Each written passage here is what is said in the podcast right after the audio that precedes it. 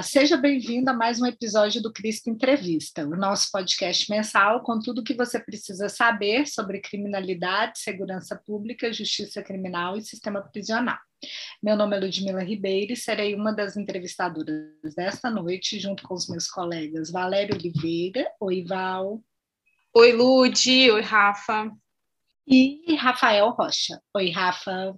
Olá Ludmila, olá Valério, olá a todos e todas. Hoje estamos aqui com o professor Jean-François Yves Deluchet, docente da Universidade Federal do Pará e coordenador do grupo de estudos sobre as normalizações violentas das vidas na Amazônia, o CESIP Margear. E que é professor vinculado aos programas de pós-graduação em serviço social em direito da mesma universidade o Jean François, é, com este nome, é um francês, é, e que ainda doutorando na Universidade de Sorbonne, se interessou pelo Brasil e defendeu a sua tese em ciência política sobre o tema da ordem democrática e da segurança pública no estado do Pará. Desde então, ele tem desenvolvido diversos projetos de pesquisa sobre temas como o apagamento da sociodiversidade na Amazônia e o extermínio da juventude periférica. Jean, seja muito bem-vindo ao Cristo Entrevista. Muito obrigado, Ludmila. É realmente um prazer estar com vocês hoje. Para nós é uma honra te receber. E aí, para começar a nossa conversa, como sempre fazemos, a gente queria te pedir que você nos contasse um pouco sobre a sua trajetória pessoal. Em especial, a gente queria saber como foi que você se apaixonou pelo Brasil em geral e pelo Pará em especial, já que você está pesquisando essa área desde os anos 90. Ludmila, é sempre um encontro de um estrangeiro com o Brasil é sempre uma coisa íntima e, e, e, e sempre vem de uma história é, particular. No, no, meu, no meu caso, eu sempre estive é, apaixonado pela América Latina desde, desde pequeno, mas não forçosamente pelo Brasil. Aconteceu que minha irmã morou em Recife, foi professora da escola francesa em Recife, nos anos é, 80, final dos anos 80, início dos anos 90 eu tive o grande luxo de fazer uma volta do Brasil quando tinha 17 anos, né, 89, e aí me apaixonei pelo pelo Brasil, pelos seus habitantes, pela cultura. E quando voltei, eh, fiz faculdade na França, eu fiz uma faculdade de Letras e Civilização Ibero-Americanas, em paralelo com minha faculdade de História, que é minha formação inicial. Depois passei para a Ciência Política a partir do mestrado, né, onde desenvolvia um, um trabalho é, justamente apaixonado pelo Brasil, eu quis trabalhar sobre as ONGs francesas de desenvolvimento que trabalhavam é, com o Brasil estava querendo, né, jovem idealista, querer ajudar né, o, os países da América Latina e, e, particularmente o Brasil. Aí fiz o perfil de todas essas ONGs e analisei como que ela estava trabalhando né, para ajudar o desenvolvimento do Brasil, quando o Brasil ainda era um país em desenvolvimento, diziam na época. E depois eu passei para o doutorado, aí eu tive que tive que, que escolher um tema, e como o único país da América Latina que eu conhecia era o Brasil, eu falei, olha, vou, vou me especializar sobre o Brasil. Aí eu fiz uma pergunta para mim mesmo: o que, que poderia ajudar mais assim? Eh, quais são os grandes problemas do Brasil na época, na cabeça de um jovem de 24 anos que nunca tinha morado no Brasil, né? É uma imagem um pouco, né? É, é, mitológica, um pouco idealista, etc. E na época eu falei, olha, eu acho que na ciência política talvez um problema da, da democracia, da corrupção política, talvez da violência, da segurança pública, e resolvi fazer um projeto de pesquisa que ligasse esses dois, isto é, estudar as as políticas de segurança pública, tentando descobrir eh, se isso podia ajudar na consolidação da, da, da, democracia, uma visão um pouco ingênua, né, ainda do, do que é ciência política e do que eu poderia fazer com isto. Né. Aí eu vim no Pará. Por, por que no Pará? Porque, primeiro, é, eu tinha muito respeito pelos é, pesquisadores brasileiros que faziam muitos estudos, tanto, sobretudo na região sudeste, né? E, e, na região do nordeste também, né? Tinha tinha pesquisadores em Fortaleza, em Recife, trabalhando sobre essas questões de violência e segurança. Tinha muitas pessoas trabalhando é, no Rio de Janeiro, na USP, também no Minas Gerais, é, justamente com o CRISP, que começou mais ou menos naquela época, se não, se não me engano, e com Cláudio Beato, toda a turma, e, e eu falei para meus financiadores que os, os meus financiadores queriam me, me mandar para Diadema, eh, na periferia de São Paulo, né, eh, para estudar os problemas de periferia e violência. Aí eu falei para eles, mas não tem ninguém na Amazônia para estudar a violência urbana. Então, é melhor ir para lá. E eu fiz bem, porque foi cheguei no Pará seis meses depois do massacre de Eldorado dos Carajás e tinha decidido ir no Pará antes do massacre, né? Massacre que deixou 19 eh, sem terras assassinados pela Polícia Militar do Pará.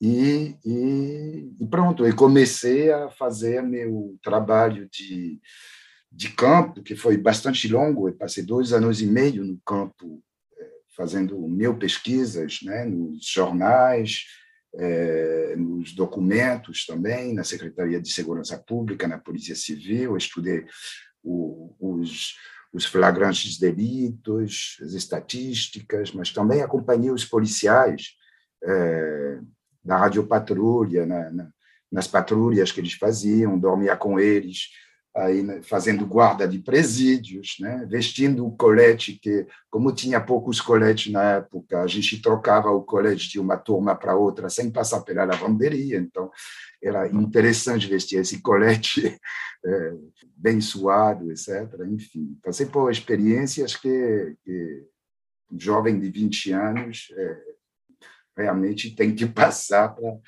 para se formar um pouco para a vida. Né? Foi uma experiência incrível, etc., e, e, e uma excelente experiência esse doutorado. Com a mudança, sua mudança definitiva para o Brasil, quais novos temas de pesquisa se abriram e que você tem desenvolvido depois do doutorado, né? já nessa, nessa estadia definitiva no Pará? Ah, muitos, né? Eu tenho que falar uma coisa antes, é que, é que o, o, a formação de ciência política na Universidade Francesa nos anos 90 era muito influenciada pela, pela ciência política norte-americana. Né? A gente fazia muitas perguntas sobre é, como consolidar as democracias, é, é, perguntas que, na realidade, partiam de uma hipótese que eu acho hoje completamente errada, que seria de um desenvolvimento político infinito, né? E, e, dizendo que os países da América Latina teriam um desenvolvimento político menor do que os países da Europa, isso carecia completamente de visão dialética sobre como que se organiza o mundo, de quais são as estruturas que fazem com que os países do norte se desenvolvem de uma forma diferente dos países do sul, enfim. E, e, e eles passavam isso na universidade, na, na, na ciência política, é, de uma forma que a gente não se perguntava as maiores perguntas é, justamente sobre a dialética que existia entre entre entre esse desenvolvimento é, mais consolidado ao norte e um, um desenvolvimento talvez menos consolidado ao sul. É, é, aí, aos 22, 23 anos, né, ainda tinha, tinha lido um pouco de Foucault, um pouco de Bourdieu, quase nada de Marx. Né? Não se estuda mais Marx nas universidades francesas, a não ser em alguns polos de excelência crítica.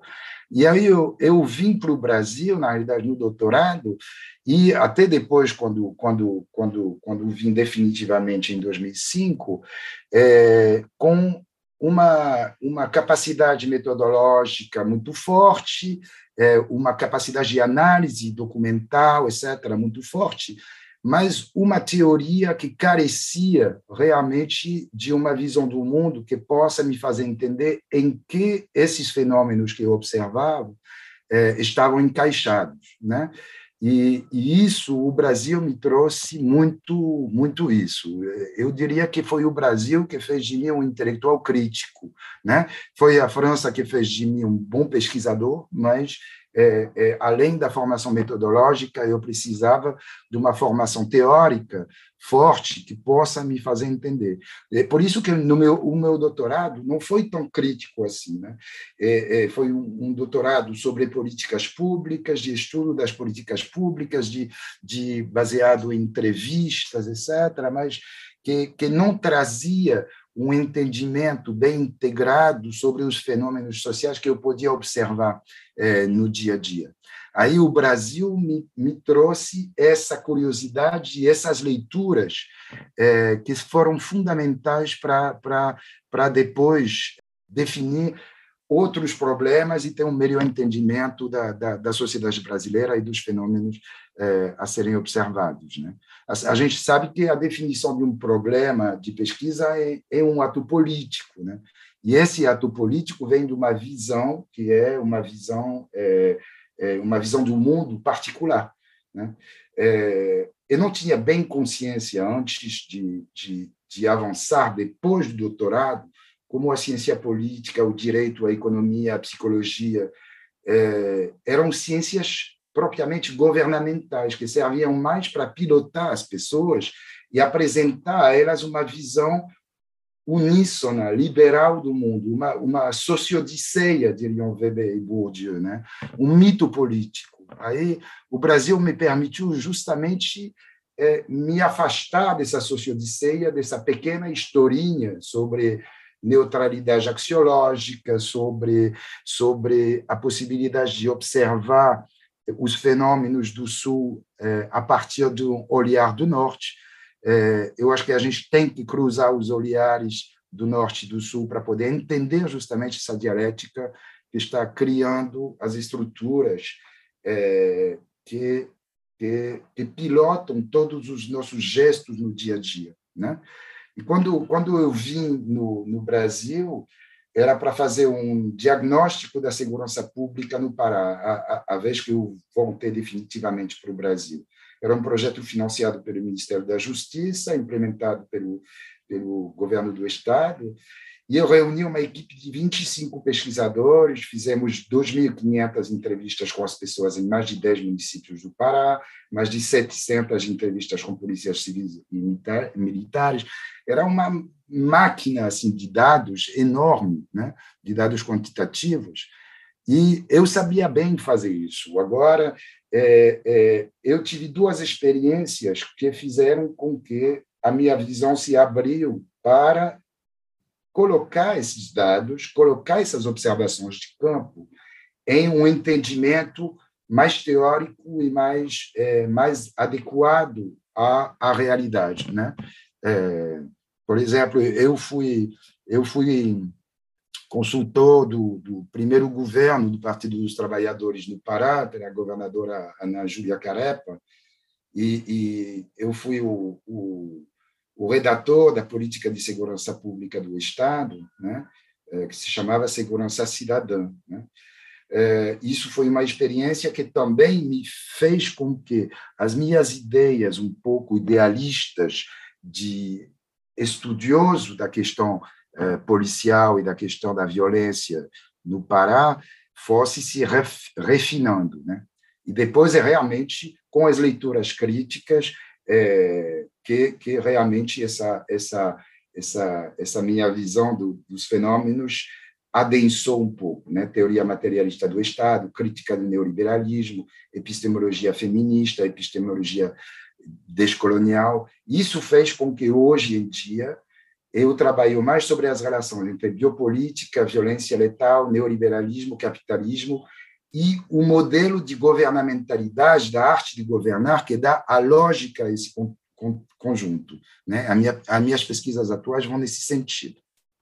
Bom, Jean, e aí quando você vai dizendo para a gente sobre a, a, sua pesquisa mais atual e sobre o seu interesse nessa é, tecnologias da arte de governar, né, é, eu fico me perguntando sobre a sua pesquisa mais atual, que é uma pesquisa que é muito centrada nesse tripé entre violência, segurança e juventude.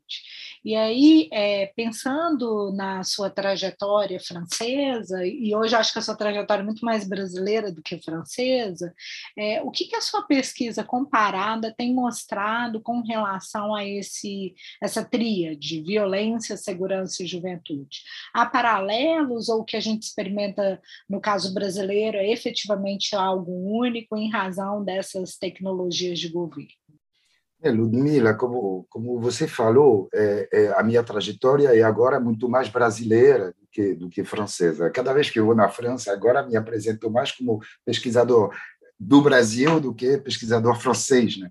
É, é, e estou sendo recebido assim, porque justamente o fato de morar, de pensar a partir daqui, a partir do Brasil, e especialmente a partir da Amazônia, faz com que esse olhar determina a nossa visão do mundo, que justamente é, determina a nossa maneira de pensar o mundo e de observar os fenômenos. Né? É, eu não tive não tive ainda condições de fazer estudos empíricos comparados entre a França e o Brasil. Né? Todos os meus estudos empíricos eh, foram realizados aqui, aqui no Brasil. Mas a pergunta, por exemplo, que introduz um pouco minha, minha pesquisa atual, parte é, justamente de uma pergunta, de, de, de, uma coisa comparada entre os dois. Né? É, eu me pergunto por quê é, em 2016, 2018, tinha mais ou menos 60 mil homicídios por ano no Brasil registrados, e, no mesmo momento, apenas 825 na França. É, a gente tem que, que, que, que ver a verdade desses, o que nos diz esses, esses números. Né? A, a França é apenas um país com uma população que é o terço da população brasileira. Isto é, se a gente seguisse o padrão brasileiro de, em, em, volume de homicídios, a gente teria 20 mil homicídios por ano na França. E por que nós temos apenas 825? Então, alguns colegas liberais que, que, ainda trabalham com o olhar a partir da Europa, ainda em termos de desenvolvimento político, vão nos dizer que ah, tem muitos homicídios porque o Estado é fraco eh, no Brasil e é forte na França, tem consolidação institucional e democrática maior na França do que no Brasil, etc. Eu acho que é uma visão completamente errada desse fenômeno. É, é, a, é, é o fato de que, por exemplo, o, o, que é outra pergunta que eu faço. O Brasil mata os seus próprios jovens negros na periferia. São cidadãos brasileiros que morrem. Né? A, a, França, que tem um sério problema de lidar com a população imigrante de origem árabe, não mata os estrangeiros que parecem tanto lhes incomodar. Então, há, há uma, uma coisa para entender além, além de, desses números. E essa coisa, eu acho, é o, uma, uma, uma reflexão teórica, sistêmica, que nós temos que ter sobre a organização do mundo. Né? Tem pioneiros que, que, que nos mostraram o caminho na, na, na, na, leitura do mundo a partir de uma dialética entre centro e periferia do capitalismo, entre norte e sul global, e, e a relação de inter, interdependência cognitiva e política entre, entre esses conjuntos. Né? Estou pensando, mas tem muitos autores como Emmanuel Wallerstein, Silvia Federici, Etienne Balibar, esses três, por exemplo, me ajudaram muito nesse aspecto, mas a gente poderia citar outros, Samir Amin, é, Teotrino dos Santos, enfim. É, é, e eles nos mostram que tem uma lógica estrutural aqui que não pode ser explicada justamente pela falta de consolidação institucional democrática. Tem a ver, sobretudo, com colonialidade e com a estrutura do capitalismo. Tem a ver com a divisão internacional do trabalho no capitalismo contemporâneo. Né? Um exemplo, na Europa, é, é, o, o, o, capitalismo precisa de um mercado consumidor consolidado. É por isso que a gente tem que proteger, a gente, digo assim, os grandes capitalistas e os governos que é, os protejam, justamente, é, tem que proteger esse consumidor e proteger a vida desse consumidor é, na Europa, nos Estados Unidos, etc. No Brasil, a, o papel, a função do Brasil na divisão internacional do trabalho e no capitalismo contemporâneo é apenas ser um território de saque, de extração de produtos naturais, petróleo, é, agrobusiness, etc., minério, é, madeira durante um tempo, né? É, e aí não precisa de muita gente para realizar esse trabalho, não precisa reforçar a vida de um consumidor no Brasil. É por isso que o, o, a morte de 60 mil, agora 40 mil pessoas, né, depois da pandemia, 40 mil pessoas por ano no Brasil, 40 mil jovens que poderiam criar o Brasil de amanhã, não parece ser um escândalo né, é, nesse, nessa estruturação. E no neoliberalismo, justamente, a gente tem uma hierarquização das vidas, é, que é baseada numa valorização dessas vidas em termos econômicos, em termos de funcionalistas, na realidade, é, o que beneficia mais o mercado, o que menos beneficia o mercado, e tudo que não beneficia diretamente o mercado é uma externalidade que pode ser é, dizimada, exterminada, como o jovem negro de periferia, por exemplo. Jean, e falando dessas, é, justamente dessas dinâmicas de mercado, enfim, né, do capitalismo e como isso influencia as dinâmicas de violência, e, e, todo, e a forma né, como se importa ou não com essas milhares de, de mortes que nós perdemos no Brasil. Queria te perguntar um pouco se você vê, como você acompanha essa dinâmica dentro dos estados brasileiros, né, na relação Sudeste, Nordeste Sudeste Norte. Né? O que sua pesquisa ela tem mostrado alguma especificidade dessa violência contra os jovens da região amazônica, que é justamente né, a região norte, uma região que é olhada muito por esse viés, né, percebida por esse viés do extrativismo. Né? Assim, é uma região que fornece insumos, enfim, alguma coisa nesse sentido, e como isso se reflete nas dinâmicas de violência contra a juventude do Norte. Eu acho que essa chave de entendimento, que seria a chave da colonialidade, é, tem que ser entendida também na ordem interna do Brasil. Né? É, a Amazônia, nesse contexto, pode ser considerada uma ultraperiferia do mundo, né? uma ultraperiferia em relação ao centro do capitalismo. Por isso que na Amazônia, é, uma empresa norueguesa, por exemplo, pode colocar no site dela que ela está fazendo energia verde, etc., e na Amazônia ela pode transformar um, um rio em um rio de dejetos químicos é, e, e fazer que o rio seja completamente amarelo e, e, isso não consta, evidentemente, no site que ela está é, que ela tá propondo para o público. Então, essa, essa imagem dessa empresa norueguesa, ela, é, ela mostra essa colonialidade, e isso acontece dentro do Brasil, evidentemente. Né? É, a vida de uma, de uma habitante, por exemplo, de São Paulo, é, por ser o centro econômico e financeiro do Brasil, tende a ser melhor protegida ou ter mais importância do que em outras regiões. Na Amazônia, não há nenhum, nenhuma consideração do capital sobre o valor da vida. O valor da vida tem que passar depois da, da, do interesse dos grandes interesses é, econômicos, das grandes companhias. A gente vê, por exemplo, hoje com o agrobusiness, a, a, por causa da pandemia, é, a gente não está enxergando tudo o que está acontecendo hoje em dia na, na, na Amazônia, né? o avanço do agrobusiness em reservas indígenas, é, o número de vidas indígenas que foram mortas, etc é, o quanto o quanto o extermínio continua, é, enfim, é, um monte de lideranças indígenas e, e, e camponesas que, que, estão sendo dizimadas sem que isso faça a capa dos jornais, né? Isso não faz a capa dos jornais. Se, se fôssemos em São Paulo e outro estado, talvez teria, teria mais, é, mais importância. Mas o Brasil, de qualquer jeito, é uma periferia em seu conjunto. Então, ainda pode matar no Sudeste, ainda pode continuar essa matança. Eu acho que tem, tem uma diferença entre a Amazônia e as outras regiões, ou entre os, o, o Nordeste e as outras regiões também, mas, é, de qualquer jeito, um pouco como, como os gringos falam para os, os, os personagens sulistas no filme Bacurau, é, vocês não são brancos, entendeu? Então, todo o Brasil é tratado como colônia. É, então, a, a, a diferença de colonização interna talvez seja menos pregnante do que a colonização externa, mas, enfim. Essa, essa é uma perspectiva interessante da comparação internacional e, e, essa comparação de nós com nós mesmos por meio da comparação entre os estados, né, e de como no fim somos todos periféricos de uma maneira ou de outra.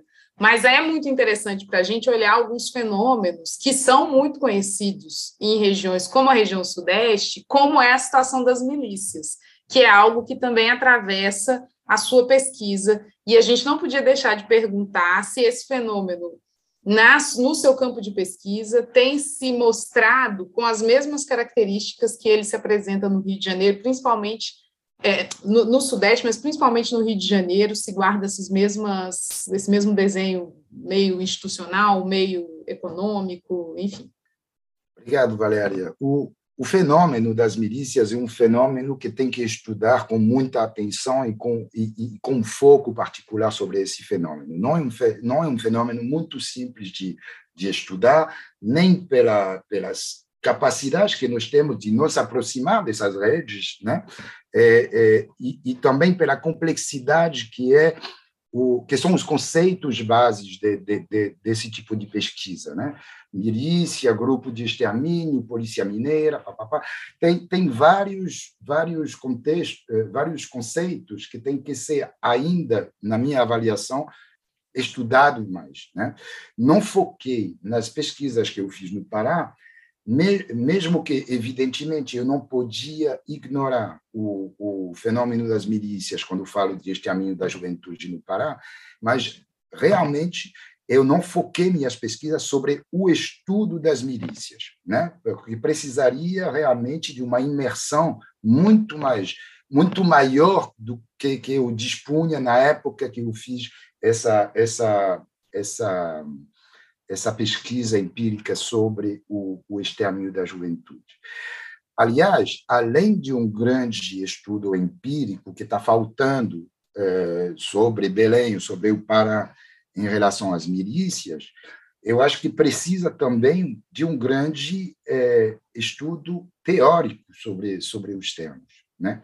Então, o que, que a gente sabe é um pouco de relance de outras pesquisas que a gente fez, não focando, repito, sobre o fenômeno das milícias. As milícias, ou crime, é, é, é, vou falar também do crime organizado, né?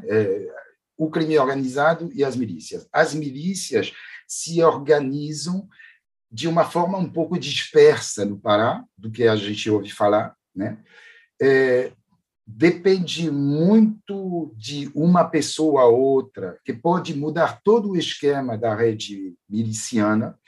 É, um assassinato de um ex-cabo ou de um sargento da Polícia Militar da Ativa, porque às vezes acontece que são polícias da Ativa, que, que são os próprios milicianos, é, é, o assassinato de um ou outro pode reconfigurar muito rapidamente né, a estrutura miliciana em um bairro ou, ou, ou, ou em um município do Pará. Né?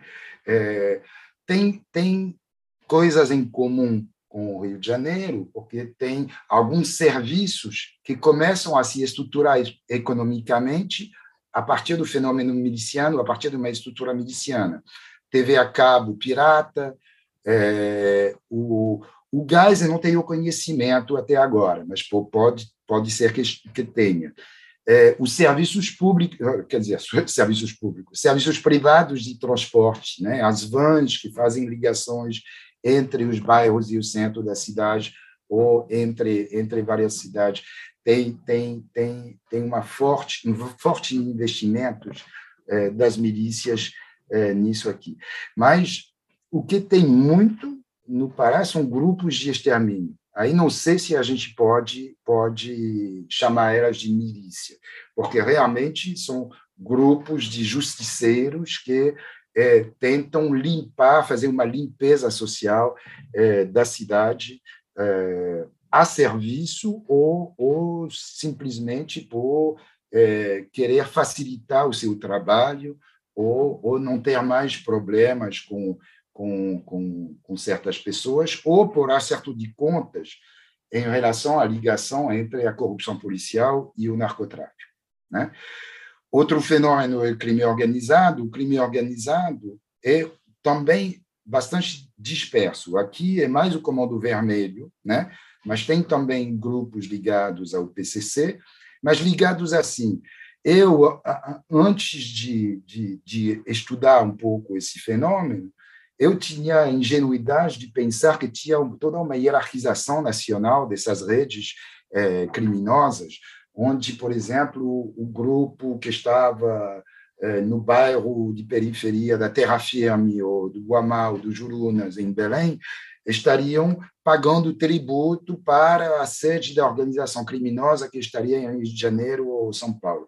Na realidade, não é assim.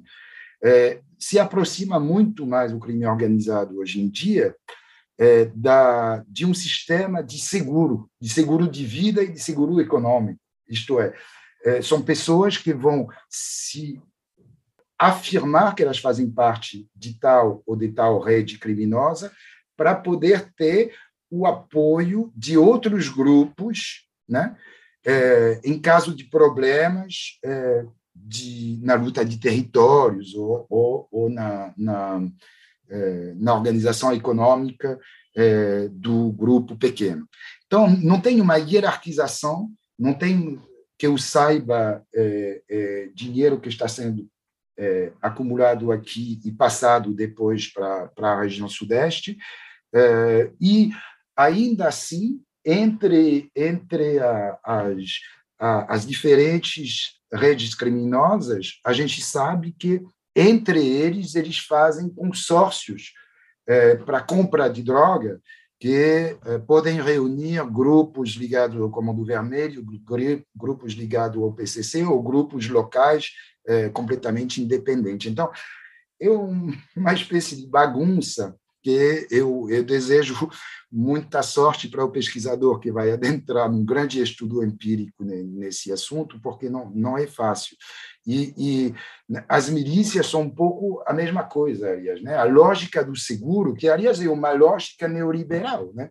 É, a, a lógica do seguro de vida, do seguro econômico, é justamente o cerne da governamentalidade neoliberal. E as milícias tão, se, se apoiam também nessa história do seguro, é, fazendo entender para as populações que o controle do bairro é, por elas ou de certos serviços dá uma certa segurança às atividades econômicas delas ou até às próprias vidas delas. Né?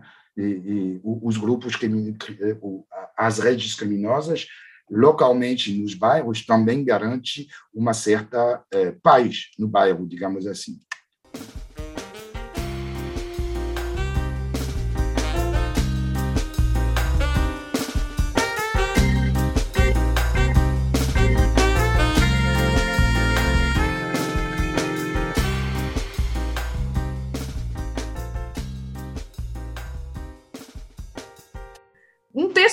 Publicou recentemente com a Bárbara Dias, vocês fazem um paralelo muito interessante entre a guerra contra o coronavírus e a manutenção de uma guerra contra os corpos descartáveis da nossa sociedade.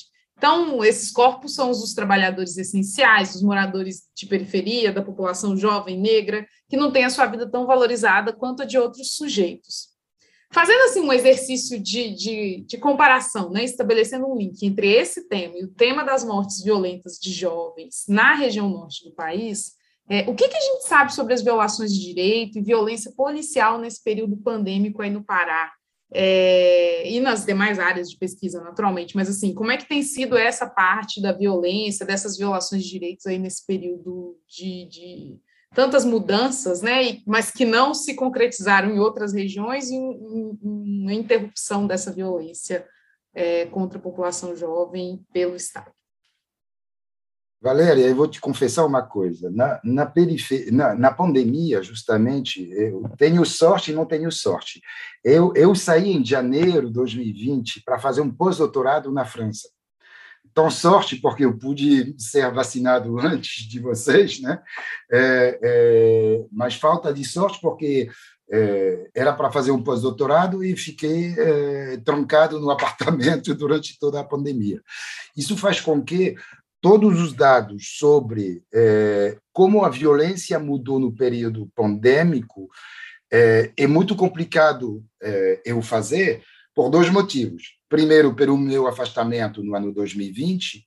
Segundo, é, porque já que eu desconfio muito da, da, da, das estatísticas de maneira geral, é, estatísticas de, de, de, homicídio, de violência, é, numa época onde tinha confinamento, onde, onde é, fazer qualquer deslocamento para a delegacia, para para fazer um BO era complicado, são estatísticas que a gente, numa série histórica sobre violência no Brasil, infelizmente, a gente vai ter que colocar no lixo ou ou então analisar como é, como que a população brasileira conseguiu registrar os fatos de violência durante a pandemia, porque nunca a gente vai realmente saber qual foi o teor da violência é, durante a pandemia e como que ela mudou, é, a não ser que a gente faça realmente um estudo sociológico profundo,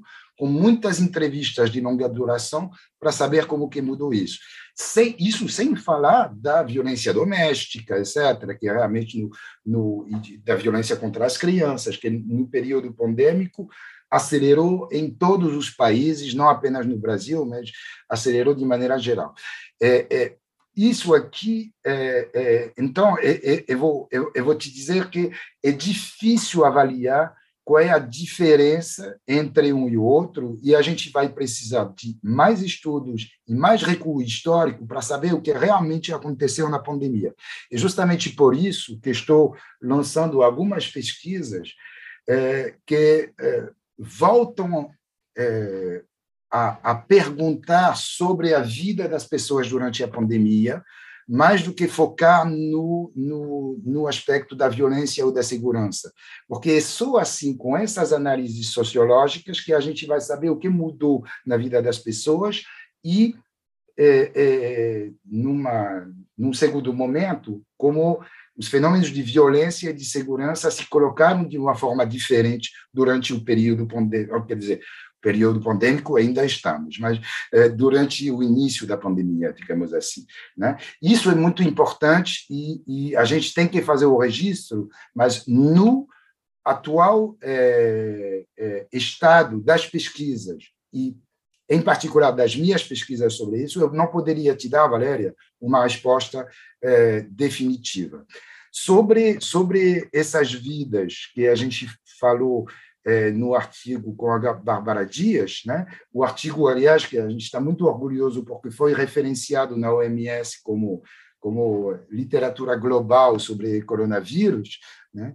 e é um artigo que tem um desdobramento também no, no, no livro em português que se chama Novas Direitas e Genocídio no Brasil, né? É, onde a gente retoma uma parte deste artigo em inglês e, e continua uma reflexão sobre sobre a colonialidade e, e, os corpos, e o que, que a gente explicava e o que, que a gente justamente trabalhou, porque a gente fez o nosso pós-doutorado juntos na França, justamente em 2020, isso é, fez com que a gente pode desenvolver é, uma pesquisa mais teórica sobre as relações entre biopolítica, necropolítica, pandemia, eh, e, evidentemente, a estrutura capitalista que, que, e a governamentalidade neoliberal que, que, que, encerra tudo. A gente trabalhou no pós-doutorado com Christian Laval, que é um, um, sociólogo bem conhecido no Brasil, que escreveu vários livros, e a gente contribuiu a um livro é, que se chama uma outra história do, do, neoliberalismo, a escolha da guerra civil, a escolha da guerra civil, da editora Elefante. É, e a gente contribuiu com a Bárbara nesse, nessa reflexão e nesse livro que é um grupo que, que, é um livro do grupo de pesquisa.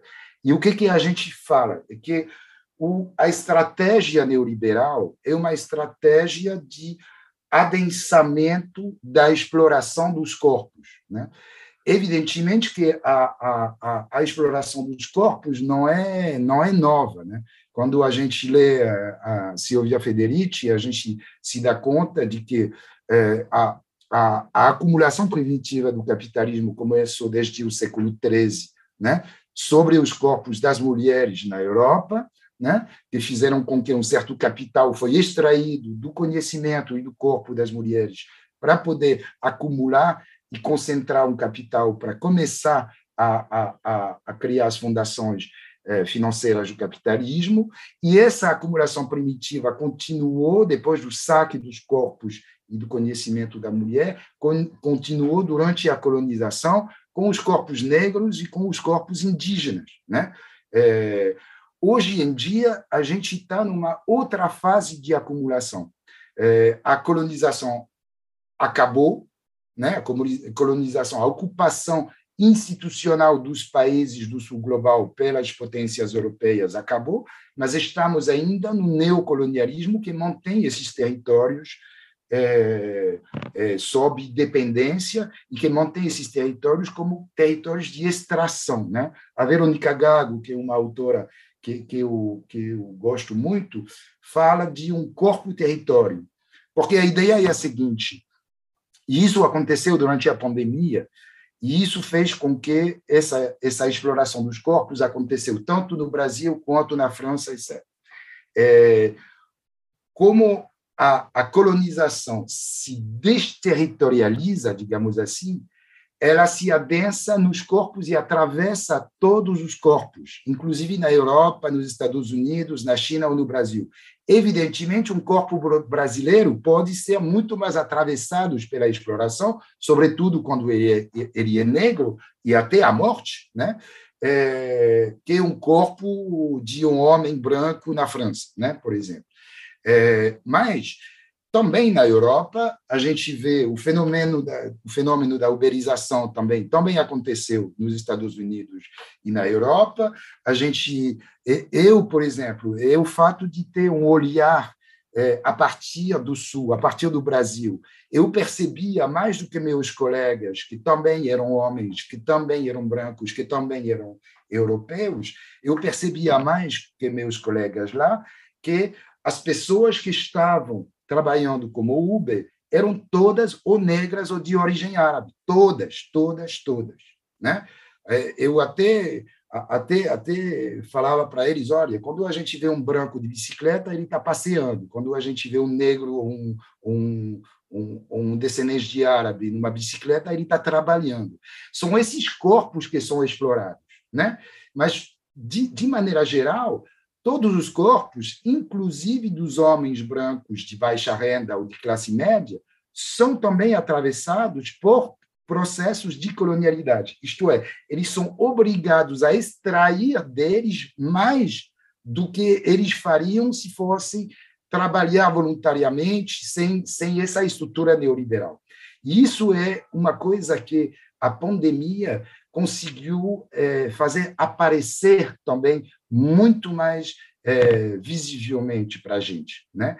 Essa, essa capacidade de nos auto-explorar, é, de, de passar muito mais tempo do que as oito horas diárias de trabalho para poder produzir um produto para o empresário para o capital isso é uma coisa que atravessa todo mundo. E que eu não estou dizendo que os territórios de colonialidade eh, na divisão internacional do, do, trabalho não existem. Ainda tem um sul, um sul global, ainda tem um centro do capitalismo, mas de, o neoliberalismo, a governamentalidade neoliberal coloca essa coisa nova de fazer um, um, de aplicar um poder, um poder total sobre os corpos, quaisquer que sejam, né? É, é, qualquer gota de suor, qualquer gota de sangue tem que ser extraída e de qualquer corpo. E aí o capital se acha mais legítimo é, e, e, acha mais fácil extrair dos corpos negros, dos corpos brasileiros, do que dos corpos brancos, ou, ou dos homens, etc. Mas essa, essa lógica atravessa todo mundo. E isso tem um impacto direto sobre as práticas de violência. Porque quando você coloca um corpo numa posição de subalternidade no modelo colonial, você tem mais capacidade de bater nesse corpo, de usar desse corpo, de estuprar esse corpo, é, literalmente ou figurativamente, é, de saquear esse corpo. E, e isso é a grande chave, eu acho, de entendimento do neoliberalismo, que com a Bárbara Dias, justamente, a gente chama de necroliberalismo, porque é um liberalismo que vai sugar até a morte é, todos os corpos e todas a, a, a, as capacidades de produção humana. Já é fantástico essa argumentação que você traz, né? Realmente esse necroliberalismo, acho que é uma chave muito interessante para pensar a, a maneira como a pandemia se coloca no contexto atual. E aí, para a gente poder já encaminhar para o encerramento, né, considerando que a gente tem sempre esse limite de uma hora, eu queria te perguntar um pouco, dentro dessa, desse grande conceito da necropolítica liberal, ou da necroliberalismo, como que a gente pode pensar os crimes na região amazônica? É, do ponto de vista de como que eles têm impactado e como que eles têm é, mobilizado a destruição das formas de vida tradicionais da região. É, o que, como é que é que você vê essa interligação ou a interligação entre esses temas? Tem, tem, vários dispositivos que estão sendo colocados para fazer esse, esse saque, essa, essa, essa exploração total eu diria até totalitária dos corpos. Né?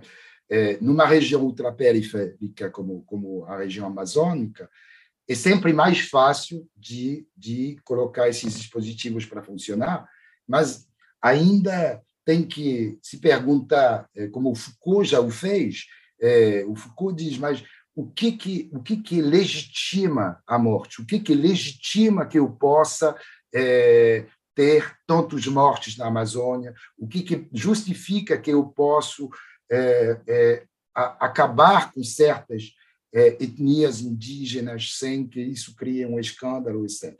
Tem vários dispositivos, seriam é, seria uma pesquisa inteira que é de listar todos esses dispositivos que atuam na Amazônia. É, um dispositivo eu, eu vou citar dois para dar um exemplo é, mais concreto para as pessoas. Né? O dispositivo do extrativismo, né?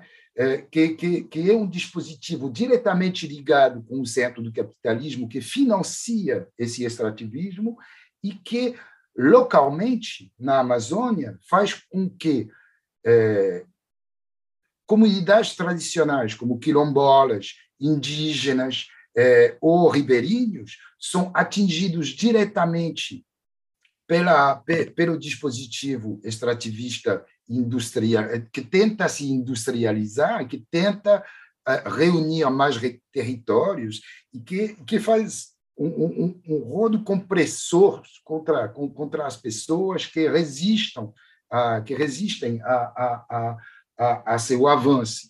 Então, isso é um dispositivo que muitos pesquisadores na Amazônia pesquisaram e que continua e que, aliás, se intensifica, né? É, eu acho, desde a pandemia, o que, o que é um grande problema, porque isso é completamente invisibilizado. Né? O, o outro dispositivo que a gente tem que determinar né, quando o Foucault fala de dispositivo, aliás, ele diz, mas qual é a estratégia que está, que está é, justificando que esse dispositivo se construa? Né? É, como que a gente pode justificar que a gente possa matar tantos jovens negros na periferia? Porque tem que ser justificado. Né? Estamos com uma Constituição que diz que homicídio não é bom, que uh, tem que preservar a vida, que tem igualdade de dignidade de direitos entre todos, todo mundo. Então, por que que o assassinato sistêmico de muitos jovens negros de periferia não é um escândalo e como que se dá isso? Um dispositivo, né? que é o dispositivo de criminalização do uso de entorpecentes. Se você tirar esse dispositivo, você tira qualquer possibilidade de ter tantas mortes no Brasil e tantas mortes na Amazônia.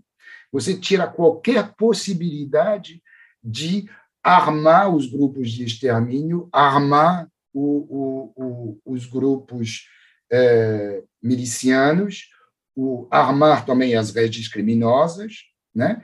E e criar uma corrupção política. Né? A corrupção política não é só dos grandes projetos e das licitações, etc. Ela também se nutre dessa economia invisível, que, aliás, o capitalismo talvez não se sustentaria sem essas economias eh, invisíveis ou, subterrâneas, como é o, o mercado de entorpecentes. Então, eu diria que esse dispositivo é o principal responsável por armar né, as pessoas que cometem esses, esses homicídios. E o dispositivo funciona assim: ele coloca as vítimas junto com, é, com os outros, isto é, é, é porque a, os argumentos da grande imprensa conservadora é sempre de dizer, mas os jovens negros são mortos por outros jovens negros. Sim, mas para quê? Para um controle de um mercado que não beneficia diretamente os jovens negros, mas que beneficia homens é, brancos que vão colocar o seu dinheiro num banco na Suíça, etc., ou que vai investir em São Paulo ou no sul do Pará numa fazenda. É isso que está em questão. Né? E a gente coloca o foco na pequena criminalidade quando é a grande criminalidade que organiza todos, que se beneficia de todos esses dispositivos. Então, as pessoas, às vezes, reagem mal quando eu falo se vocês quiserem acabar com a violência letal no Brasil, é só liberalizar todas as drogas, mas é a verdade. A gente tem que parar com a hipocrisia de pensar que a gente vai controlar esse mercado e, e esse mercado sempre vai ser um mercado mortífero se a gente continuar. Né? Desde a, redemocratização e a mesma política é, de repressão aos entorpecentes e a mesma política mortífera com o mesmo resultado. Então, é bem tempo de dar um basta nisso, Nina. Bom, Jean, muito obrigado. Acho que agora, para efetivamente a gente chegar ao final do, do nosso episódio, é, a gente tem um quadro que é o CRISP Indica, onde a gente pede para o nosso entrevistado trazer uma, uma indicação, uma dica de um livro, um filme, um podcast, qualquer coisa que não seja necessariamente acadêmico, né, no caso de um livro, mas que esteja relacionado com o tema, enfim, que seja do seu interesse. Então, a gente queria saber um pouco qual é a sua dica ou dicas né, para os nossos ouvintes. Nossa, tem tantas para indicar. Vocês me pegaram agora. Essa é a dificuldade, uma... escolher uma. Exatamente. Então, é, é, é, só que eu tenho uma memória de peixe dourado absolutamente nula.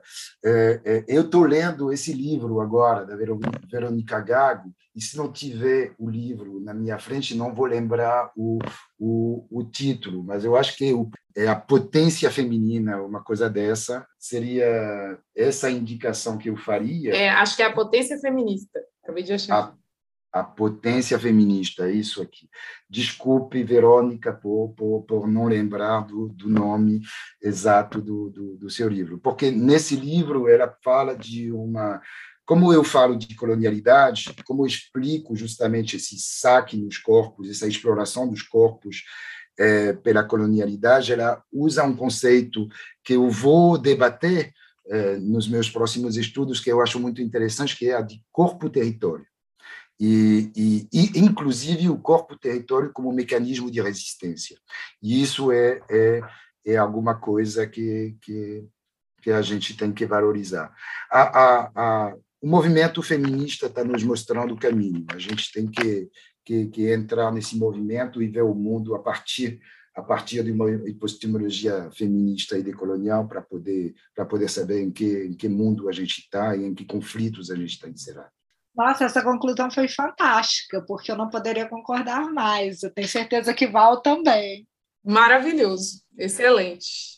Já, então a gente queria é, encerrar te agradecendo imensamente, primeiro pela disponibilidade, né? A gente teve hoje alguns problemas técnicos, então é, te agradeço também por você não ter desistido de conversar com a gente. É, nós somos grandes fãs do seu trabalho e para a gente foi, muito, foi realmente uma aula, nós aprendemos muito e, e a gente espera que seja só o começo de vários outros diálogos que venham por aí, especialmente dentro dessa lógica do corpo como do corpo território como um mecanismo de resistência. Já estamos ansiosas e ansiosos para descobrir o que, que vai vir aí do ponto de vista da sua reflexão, eh, seja teórica, seja mais do ponto de vista da pesquisa empírica. Obrigado, Ludmila. Rafael e Valéria, foi um grande prazer estar com vocês. É, é, uma grande honra poder explicar suas pesquisas e sua trajetória né, é, num, podcast desse. Muito obrigado pela honra e muito obrigado pela generosidade.